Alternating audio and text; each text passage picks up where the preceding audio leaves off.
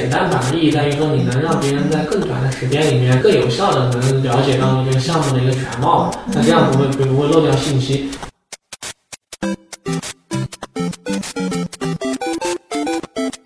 虎嗅创业必修课：写商业计划书的正确姿势。讲师杨轩，曲速资本创始人，出品方虎嗅网。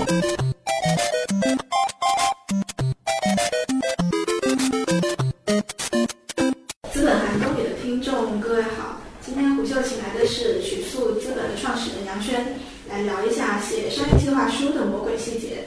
啊、我是虎嗅的蔡玉，杨轩你好。哎，你好，那些是可有可无，我觉得可有可无这个事情其实直接就不用提了，对吧？一般我都会建议，可能创业可能会做两个版本吧，一个相当于是简化版本，相当于是把你的那种尽可能多优势给体现了，但不要有太多的细节。但是第二种相当于有更多的细节，这种就可能给那种另外一些可能对下一个阶段有有意向的那种来看。明白。所以等于说，第一个版本相当于是创业项目的名片，然后、呃，有有点像，而且这个名片呢，你得你得把自己的那种个性展现出来，就不能说是个模板，但是呢，你那种必要信息也得有，就你不能像有些人可能做名片做的太花哨了，可能你电话号码都不一定找得到，你可能还还要就就费好大的心思去去去找那种，就是哎你到底是哪个公司的，然后呢就是你先说你有几个要素吧，说你像你那个呃到底是做一件什么样的事情，解决什么样的问题，在哪个行业里面，然后有一些创业者他，就可能特别是那种项目介绍吧，这个。嗯，他可能中间写了很多，但是呢，可能就没有用，你听了半天也也没听懂，就就老是那种形容词，什么最牛逼啦、最大啦、最最全啦、最新啦、最，嗯，然后还有一些就对比什么我们要干掉什么这个干掉那个什么，就有有一些就原来的话呢，可能用这种词大家还能理解，那现在因为同质化越来越多，可能你得更更精准一点，就不能在这么大的这种这种这种范围下面去描述，可能得得更细一些，就就不能说啊、我是做电商的，那这个做电商太多了，你不能或者说哎我是做 O to O 的，那这种呢就太泛了，还是得细一些。比如说你说我可能就在北京地区的，然后呢我就做家政 to O，然后呢现在大概嗯什么什么样一个一个情况，那那一看哦我大概了解了这个，因为对于投资人来讲的话，他可能会先判断。嗯，就第一呢，这个这个跟我相不相关？如果相关的，我可能会仔细看；如果不相关的，可能我就瞄一眼，就就看看一眼，可能就过了。所以这个其实，呃，你得得得把就就可能前面你得把这个领域、地区，对对对这个解决什么样的问题，对，包括受众，对，还包括你那个就是你就你给的那个投资的那个信息你也得了解。就如果说你刚开始给的都是那种对行业有了解的呢，那可能你行业的背景啊，可能就不用介绍，因为大家都懂。但如果说你发现可能那种针对那种行业特别懂的一些呢，可能嗯，就说的不好听一些，可能不一定看得上你的时候呢，那你还是想接触更多的 VC 的时候呢，那你可能行业的那种背景的东西呢，可能要要要要讲一讲，就这个还不太一样。因为像我们可能有有时候跟那种创业者聊天，那一上来我就感觉他在就讲得太熟了，讲了好多遍了。那我说有些你就别讲，因为我们可能时间有限，比如我们就就聊一个小时，那那你更多的是你前面那种就别介绍，就就尽可能多的讲一讲你那种可能你有特色的。那包括像像就计划书里面也一样，就计划书里面你也得把自己的那种有价值的给给给体现出来。但是呢，有一些那种呃。就以前，比如说，哎，你说我是 BAT 团队的，呃，BAT 的什么明星团队之类之类的，这种呢，就可以前够用，能半年前，对对，半年前、一年前呢，大家还觉得，哎，好像有点意思。那现在的话呢，因为用的人太多了，那可能说不定你是什么，嗯，不是今天有个段子嘛，说什么阿里的客服、百度的实习生，什么腾讯的，嗯，对对对对，反反正这种就是可能凑起来的一个团队，但这种你也可以叫自己是 BAT，对吧？但但这种就意义不大，你还得就就说的更更仔细一些，就比如说对团队的那种经历啊，因为我们还是比较关注对于团队的经，就团队几个主要合伙人这种他的那种工作经历，或者说那种学，比如说哪个大学，大概什么系毕业，然后呢，嗯，有对以前有没有创过业，在什么公司做具体做什么事情，这个还是需要稍微稍微详细的讲一讲。嗯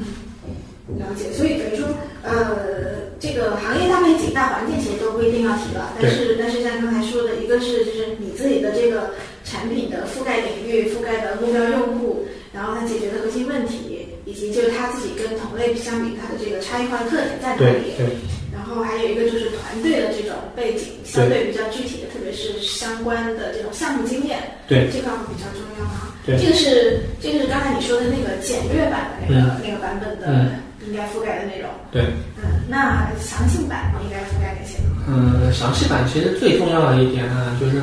你得把自己做的，比如说我做了三个月，那你把这三个月的这种稍微详细一点的数据给。给展示出来，因为你在这个过程中呢，一方面看你的数据，另外一方面呢，就看你对这个这个行业的理解。嗯。就比如说那个，我举个稍微不恰当一点的例子，但可能会说的明白一下。嗯，就比如说像京东吧，它当时可能就抓了一个点，就相当于大家都觉得电商你是那个 GMV，就相当于你是那种销售销售量啊，或者说其他一些那种数字或什么复购率啊这些一些数字。但其实京东它那时候就盯一个数字，就是我怎么样能减少货物的搬运次数。那这个可能是你就就这个基本上一提呢，你可能代表你对行业的整个行业的理解，因为你这个数这个可能会跟别人理解的不太一样，然后呢，也是你可能努力的一个方向，因为你其他就是你这个能这个事情做做解决掉了，不管是京东做那么大仓小仓，还是做自建物流，就是都是为了解决这个问题嘛。那这种事情如果说你提出来，那那可能会对你，比如说你的那种。呃，对行业的理解，以及你这几个月不停的在摸索，不停的在在探索这种行业里面的一些细节，那可能会会比较好一些。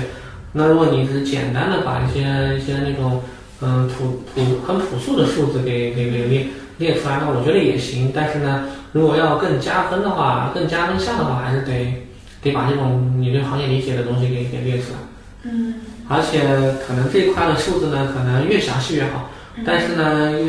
这个地方还有一个问题呢，就是这个地方它有平衡点要把握一下，因为有可能你对对对对对对对，就这个这个可能需要需要还是需要把握一下那种里面的一个一个分寸，你到底哪些数字可能太核心了，类似于你可能利润率你不能说，或者说有一些你客户的这种嗯有一些比如客户的这些什么核心的一些数据可能不能说，那你可能得因为每个行业不太一样，这个你得把握一下。因为你有些可能你当面能说，但你不能不一定能在那个 BP，因为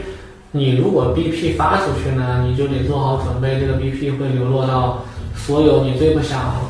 被看到被看到那些人的手里，对对对，这是很有可能的，这个这种这个没有办法，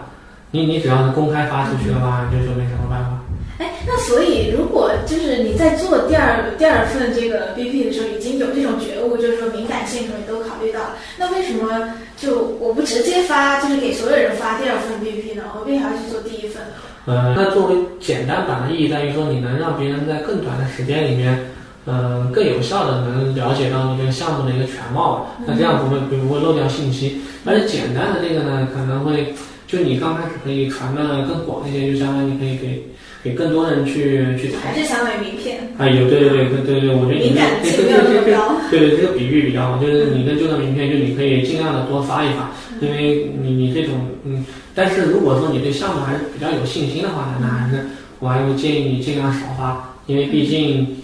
就算你在融资这么一件信这个一个事情一个信息吧，可能这个信息可能对于这个你们如果说几个竞争对手咬得比较紧的话呢，也是一个比较关键的一个点。嗯，就所以这种，嗯，因为现在现在的竞争的级别比以前高高太多了，嗯，就不像以前可能大家还是比较随意的，那现在大家那种真的叫什么眼眼观六路，耳听八方，嗯，就都会有。明白。那所以像现在可能有的这个这个呃，你刚才说的这个东西，其实那比如说我在这个这个详细那一版的 BP 的开头，其实放一份放一部分这种相对比较简单的索引。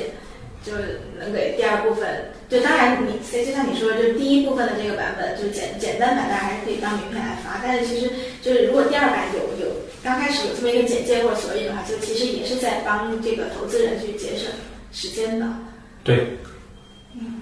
现在你看，你看整个就是市场环境其实变化还挺快的。就有的有的人在 BP 里面其实会去写这个具体的融资意向，就可能我我愿意出让百分之十，然后去去融五百万或者怎么样，就是把这个把这个数字写在 BP 里面，就这个呃从规模上讲，它算一个合理的行为吗？你建议还是不建议？我觉得写还是得写嘛，但是呢，大家也知道，你这个呃有就肯定上上上上下下肯定是有一些。就因为这个没有形成一个特别的一个惯例，有些人可能写的比较实在了，那有一些人可能他那个就就可大可小，就就写的相对会会松散一些。这块的话，我觉得都没都都没有特别大问题。嗯，但是它其实参考价值，就对后对后来成交的这个参考价值大吗？不大。这个我觉得，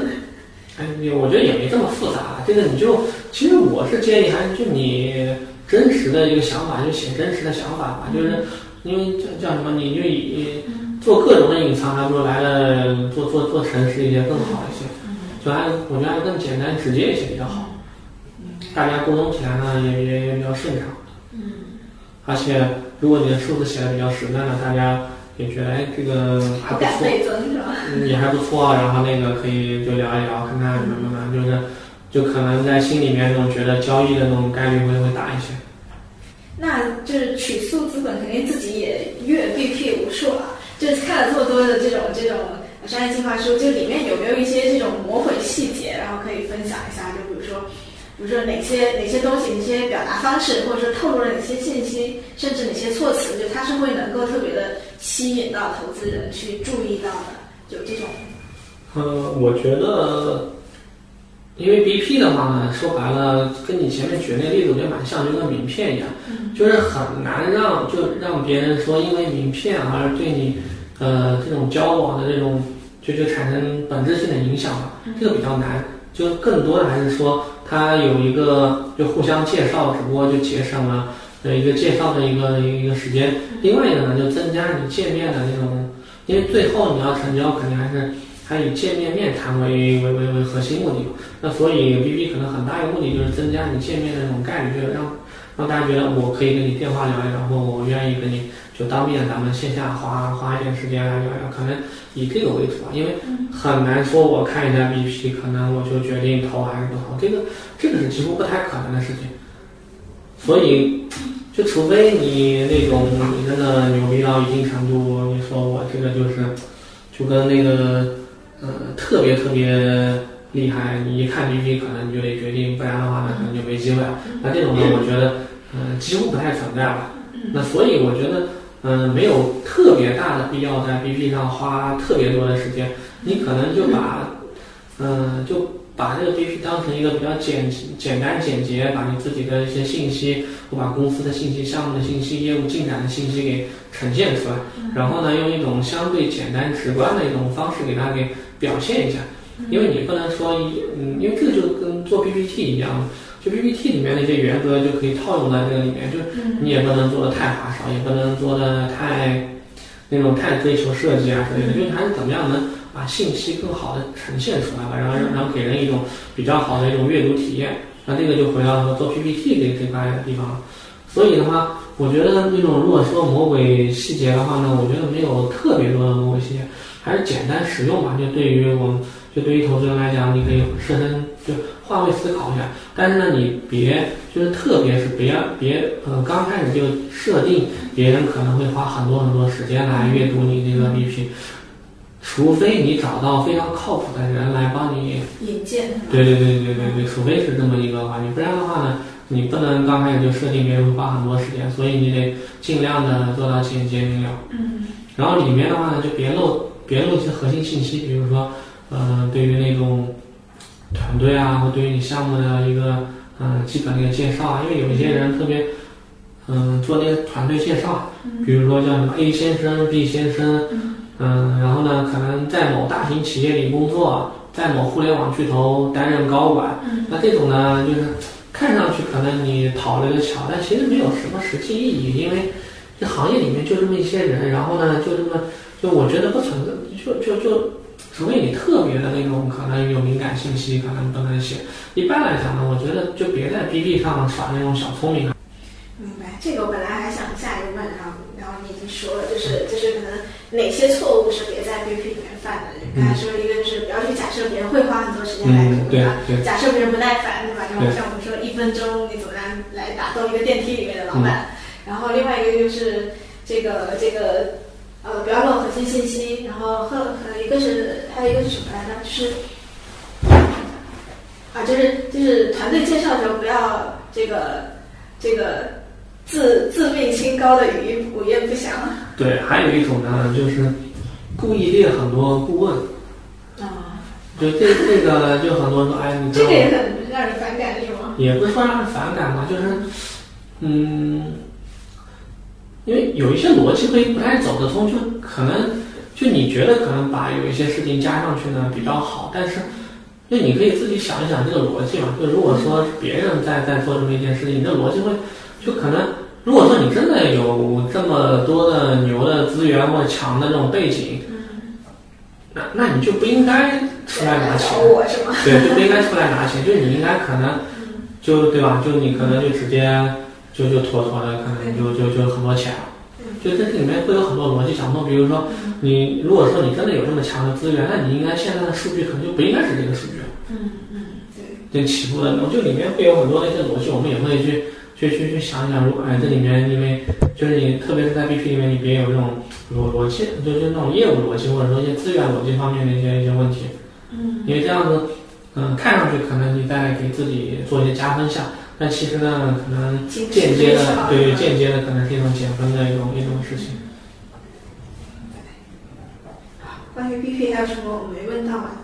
嗯，我觉得目前来讲呢，BP 最重要的、最最最重要的还是把自己的公司跟项目做好啊。嗯然后呢，第二呢，如果说现在公司项目反正已经是，嗯、就现在这个样子了，那我觉得呢，其实你找一个你信得过的好朋友，然后呢，在业内有比较大，就有有比较有分量的这样的人，然后呢，如果说你能得到他的一个认可，并且由他来帮你转达一些这种，嗯、转达一些 BP 的一些信息的话呢，嗯或项目的信息呢，我觉得可能会好一些。就对于那种背书上来讲呢，可能反而会会更好一些。嗯，所以这样就是说，就是那个项目没有做出来之前，就不要就在天使阶段就不要去做 BP 了，对吧？就反正项目也也那也不一定，因为有一些可能，你觉得我可能就是需要，这可能还是自己需要，不你就需要一笔钱，然后呢，你去讲一讲也行。就现在很多我可能项目没开始做，我要拿一笔钱，我觉得也没问题，这这个我觉得都可以。但是呢，你还得就是掂掂量一下自己吧，就掂量一下自己能不能拿得搞得定。好的，那今天这个就到这里，谢谢杨轩。好，谢谢特约。